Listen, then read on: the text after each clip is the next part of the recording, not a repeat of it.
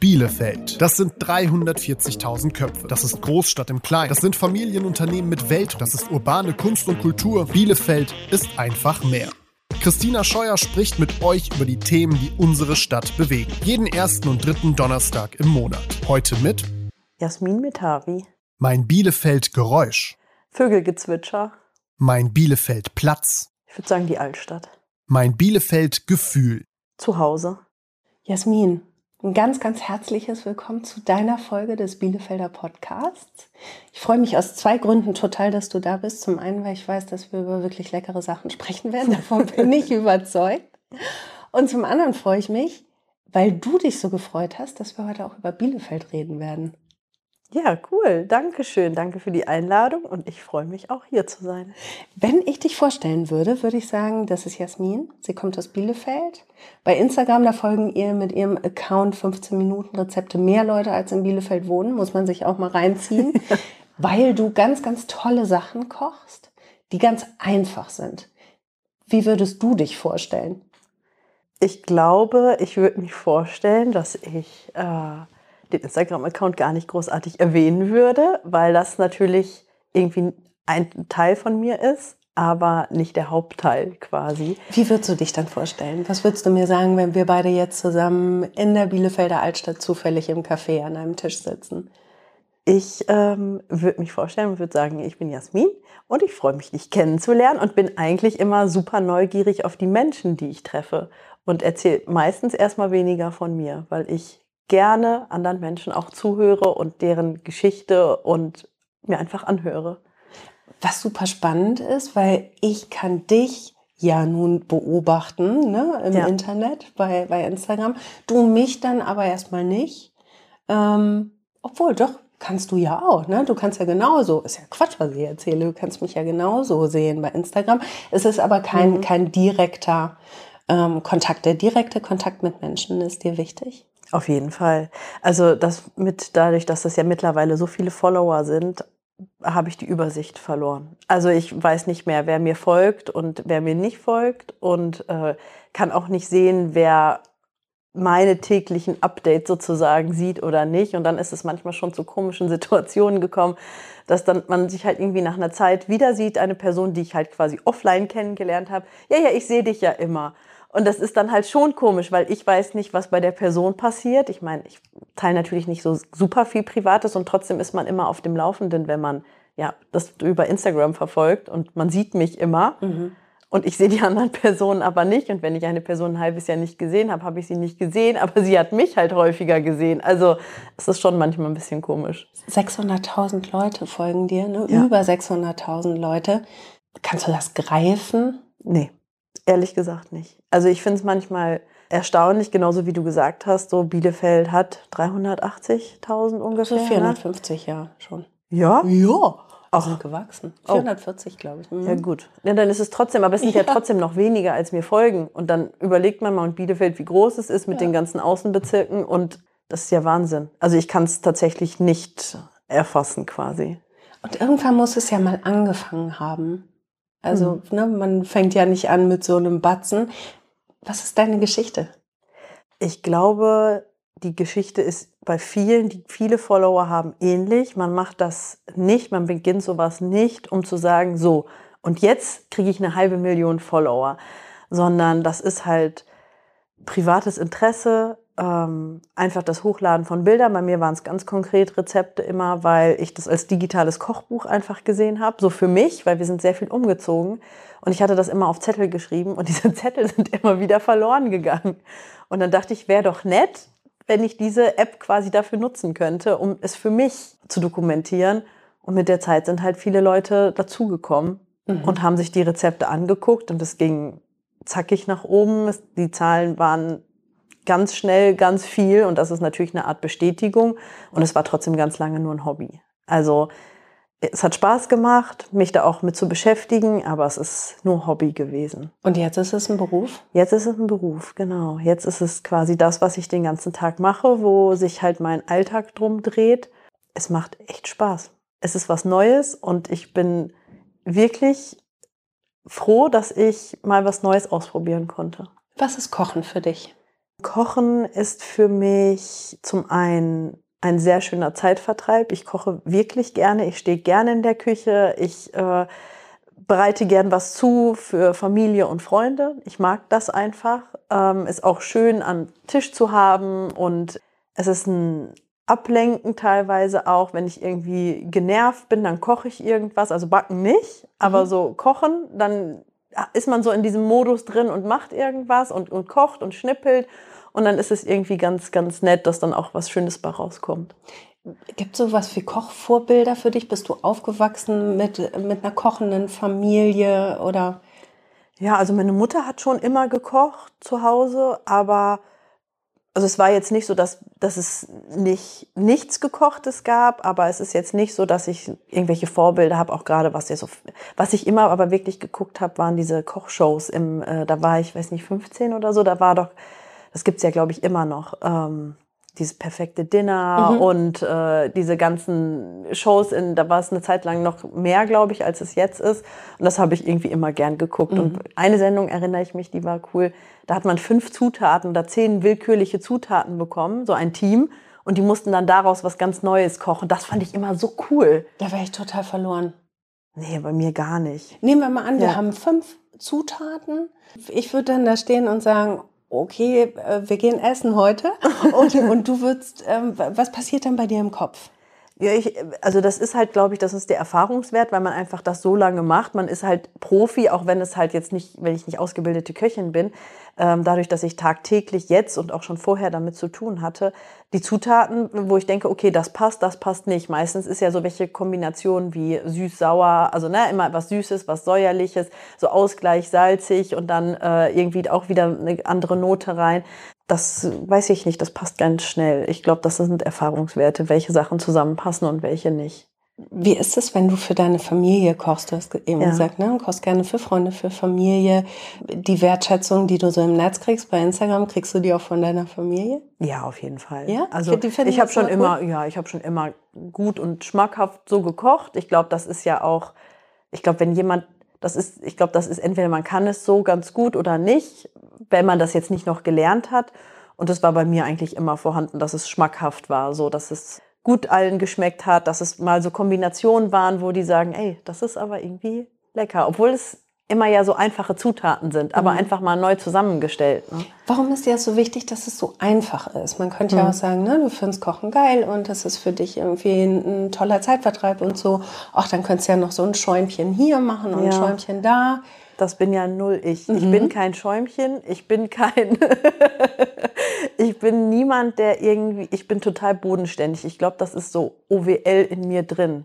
Also das ist, so wie ich es auch definieren würde, OWLer sind halt sehr bodenständig, sehr rational und so bin ich hundertprozentig und ich finde halt so, ich, ich stehe doch nicht eine halbe Stunde und schlage ein Schäumchen auf, damit ich das oben drauf tue, damit es weg ist. Also da bin ich, ich weiß nicht, das, das liegt mir einfach nicht und ich glaube, es wäre so unauthentisch, wenn ich das so machen würde, weil das ich einfach nicht bin, in, nicht nur aufs Kochen bezogen, sondern auf ganz vieles bezogen. Und ich kann mir vorstellen, dass das auch ein Teil deines Erfolges ist, weil das schätze ich so. Ich bin, habe mhm. erst mit Mitte 40 oder Anfang 40 ja. angefangen zu kochen.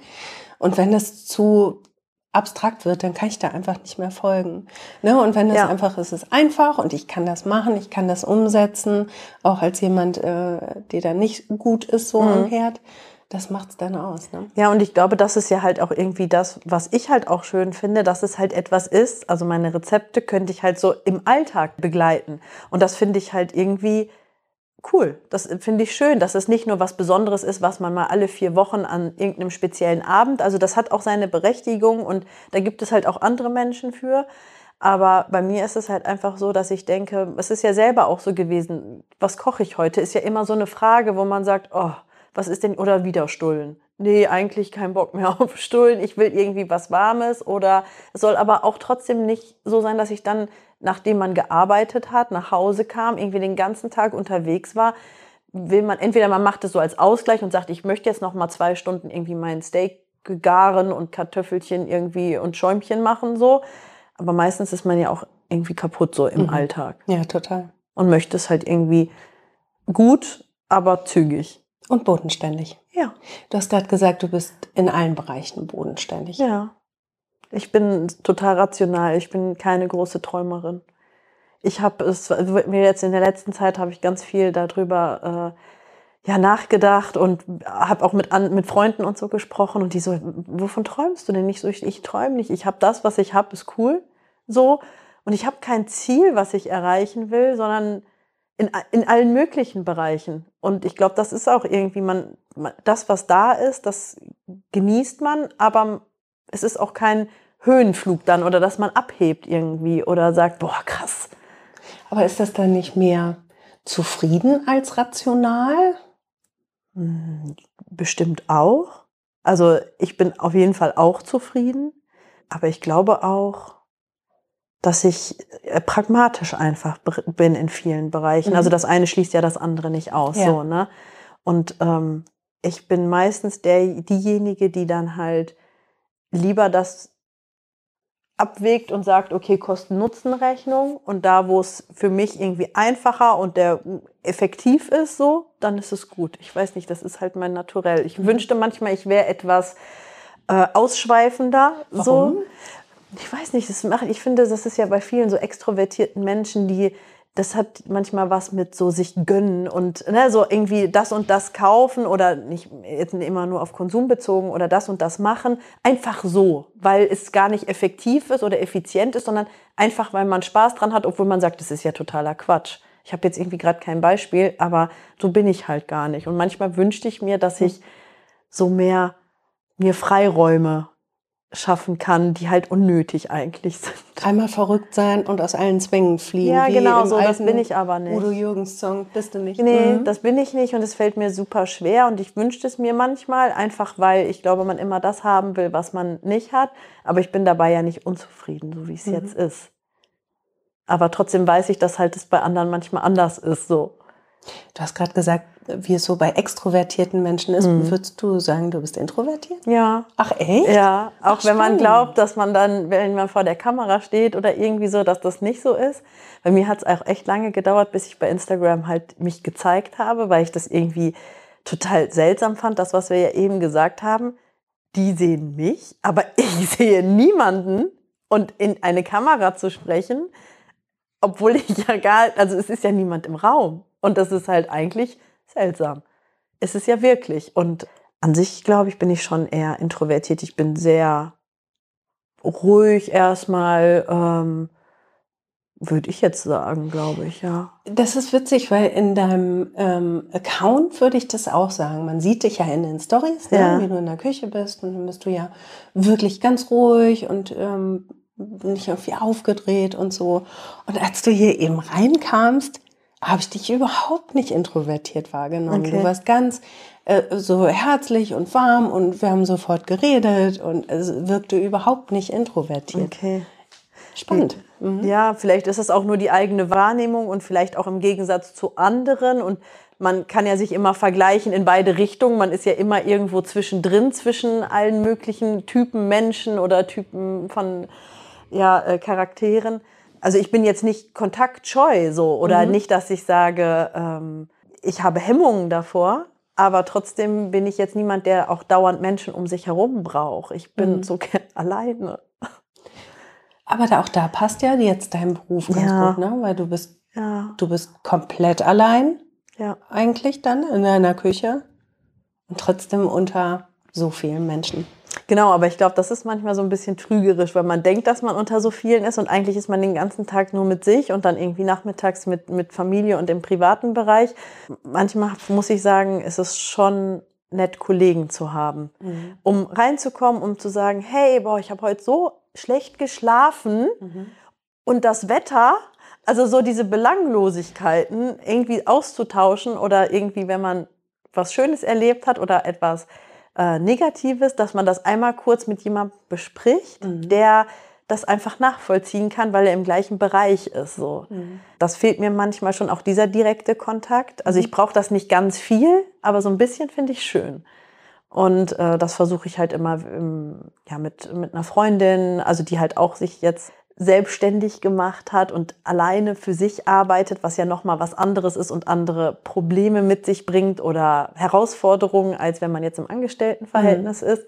Und natürlich auch mit so Food-Kollegen oder so, wo man halt wirklich sagt, ach cool, man kann sich übers Posten von Essen unterhalten und über Reichweiten und über was kommt an und was nicht und was ist hier und was ist da und mhm. die verstehen dich, weil sie genau die gleichen Probleme haben. Ja, das ist dein Job und dann musst genau. du gucken, ne, wo, wo sind denn meine Kolleginnen und Kollegen? Okay, die sind auch alle da in diesem Internet. Dann genau, und das sind halt mhm. wirklich Leute aus dem Food-Bereich, weil das nochmal was anderes ist, wenn man halt so ein Family-Blogger ist oder irgendwie ähm, ja so Beauty, Lifestyle, das sind nochmal andere andere Schwerpunkte einfach ne in dem Content, den, der dann erstellt wird mhm. auch. Ne? Wir haben eben ja schon ein bisschen geschnackt und du hast gesagt, ähm, du hast zwar Familie, aber so so Family-Bloggerei wäre jetzt so nicht so deins. Nee, ich weiß, also da muss ich, also für mich persönlich ist da eine Hemmung, auch meine mhm. Kinder im Internet zu zeigen. Das habe ich auch noch nie gemacht. Mhm. Ähm, das ist jetzt auch nicht geplant. Das ist erstens nicht meins. Dann auch so sehr viel Privates preiszugeben, finde ich manchmal auch schwierig. Mhm. Ich weiß, dass auch Family-Blogger oder ja, so Lifestyle-Bloggerinnen natürlich auch nur sehr wenige Sequenzen ihres Lebens zeigen. Natürlich ist das nicht das komplette Privatleben, aber es kann mir auch keiner erzählen, dass es nur ein Film ist und im Hintergrund ist alles ganz anders. Mhm. Also es ist natürlich schon, dass man so ein paar Updates hat, äh, wie das, und das ist mir irgendwie ein bisschen viel. Also ja. für mich ist es halt, deswegen würde ich mich eher als Bloggerin als als Influencerin quasi, auch wenn man Influenzen mit natürlich beeinflusst. Also ne, das ist natürlich schon da, aber klassischerweise würde ich es eher Bloggen sagen, weil es bei mir ja hauptsächlich über die, um die Rezepte geht mhm. und viele einfach die Rezepte dann abgreifen mhm. quasi, weil sie die gut finden. Und da ist es ja eigentlich egal, ob ich da stehe oder nicht. Und bei den anderen ist es ja häufig, dass eine Empfehlung rausgeht für die und diese Sachen. Also das ist irgendwie schon noch mal ein bisschen anders, glaube ich. Aber gerade so bei deinem Account, ich habe mich gerade gefragt, weil im Feed sieht man dich ja nun nicht, aber mhm. wird es trotzdem funktionieren ohne dich? Weil ich habe das Gefühl, dass du dem Ganzen so so was Wohliges gibst. Mhm. Also das glaube ich schon, dass es natürlich dass man auch, wenn ich mich dann zeige in der Story und so, ist das äh, Feedback generell sehr entspannt und sehr so, das ist angenehm und du, ne, es ist mein, dass meine Art auch ganz gut ankommt, weil es halt nicht vielleicht auch laut und überdreht ist, wie es mhm. manchmal dieses, hey, und jetzt bin ich hier und es ist so, okay, ne, so vom Prinzip her, aber ich weiß nicht, ob es funktionieren würde. Ich vermute, dass es vielleicht nicht ganz, ich glaube eher, wenn ohne den Namen wird es nicht so gut funktionieren, als als ohne, also ich glaube, man ist schon entbehrlich. Ja, ich glaube schon, dass man sich selbst nicht so wichtig nehmen muss, weil meistens funktioniert es schon auch mit jemand anderem. Man ist meistens in vielen Rollen im Leben relativ austauschbar. Auch Passt. wenn man das manchmal nicht denkt oder sagt, nee, das kann gar nicht sein. Jetzt abgesehen als Mutter oder so, natürlich ist das ne, so spezielle Sachen, aber so gerade im beruflichen Bereich, Bereich darf man sich, glaube ich, manchmal nicht so wichtig nehmen, muss man ehrlich. Also es ist schön und man kann es genießen und man ist auch wichtig und man macht seine Sachen auch gut, aber es gibt bestimmt auch Menschen, die es auch gut machen. Das meine ich. Passt wieder zu deinem Pragmatismus, ja. ne? Mal sich selbst nicht so, so wichtig nehmen. Genau, so, das ist, ich meine, natürlich könnte ich sagen, boah, richtig, und ich habe so viele Follower und das liegt nur an mir, aber das bin ich nicht und ich glaube das halt auch nicht ich kenne es ja auch im, im, im, beruflichen anderen Umfeld, wo man sagt, ah, ich, ich, kann, ich kann nicht, wo manche sich hinschleppen, weil sie krank sind zum Beispiel oder so. Wo man sagt, ja, aber wenn du krank bist, dann bleib zu Hause und man findet einen Ersatz. Mhm. Und wenn diese Person dann nach zwei Jahren weg ist, ja. dann gibt es einen Ersatz. Egal mhm. wie wichtig in dem Moment ja. diese Person war. Und manchmal ist es traurig, aber ich finde eigentlich, also mich entspannt es halt eher, ja. als dass ich sage, dass es eine, eine negative Behaftung ist, sondern ich denke halt, man ist halt austauschbar, es ist nicht so mhm. wie, es ist diese Belastung, die, die so eine Last, die auf den Schultern ist, ist für mich dann halt eher weg, dass ich sage, ja gut. Das, ich glaube auch, dass es total entlastend ist. Ich habe da gerade gestern Abend noch mit einer Freundin drüber gesprochen, weil wir beide auch so in, in Richtung Perfektionismus mhm. so tendieren. Ne? Muss alles super sein und nein, ich kann da nicht ausfallen, weil ohne mich wird alles zerbrechen. Das ist natürlich totaler Scheiß. Ne? Dieses, dieses übersteigerte Verantwortungsgefühl und so weiter und sich dann selbst so haben wir es gestern besprochen, selbst ein bisschen zu schrumpfen und zu sagen, nö, das geht ohne mich ganz wunderbar. Ja. Ne? Das ist, glaube ich, auch nochmal wahnsinnig wichtig und auch entlastend. Ich glaube wirklich ja. hauptsächlich entlastend. Ja. Und ähm, ja, da, doch auf jeden Fall, das würde ich auch so unterstreichen. Ja. Aber es ist manchmal nicht so einfach, das umzusetzen. Und ich finde gerade, mhm. wenn ich jetzt selbstständig für mich bin, ist es einfacher. Mhm. Mm, aber im Angestelltenverhältnis finde ich, ist es manchmal schon schwieriger, diese Grenze zu ziehen, ja. tatsächlich. Das kann ich auch nachempfinden. Was hast du vorher beruflich gemacht? Ich habe zum Schluss an der Schule gearbeitet, mhm. als Lehrerin und habe aber Kulturwissenschaften studiert in mhm. Paderborn. Schwerpunkt äh, Geschichte, Kulturwissenschaften und Kunst. Also Ach, es ist schon okay. so ein mhm. künstlerischer Einschlag mhm. ist auf jeden Fall da, auch was jetzt so die Fotografie ja. und sowas angeht. Da habe ich, bin ich ja Autodidaktin, habe mir das alles selber beigebracht und mhm. bin auf jeden Fall jetzt auch viel besser und sogar gut geworden, auch mit den großen Kameras zu arbeiten und nicht mit dem Handy. Genau, da war das äh, schön, aber sehr fordernd. Viele Menschen, mhm. viel Präsenz, die halt direkt ist, nicht über einen Bildschirm, wo man immer angeknipst ist, wo man mhm. immer da ist. Das hat mich so angestrengt, muss ich ja. sagen. Und äh, war aber auch super schön und vermisse es halt auch teilweise ein bisschen. Aber das, was ich jetzt mache, ist für diese Situation und aktuell in meinem Zustand jetzt mhm. bin ich super zufrieden damit. Und vereinbar auch mit Familie wahrscheinlich auch.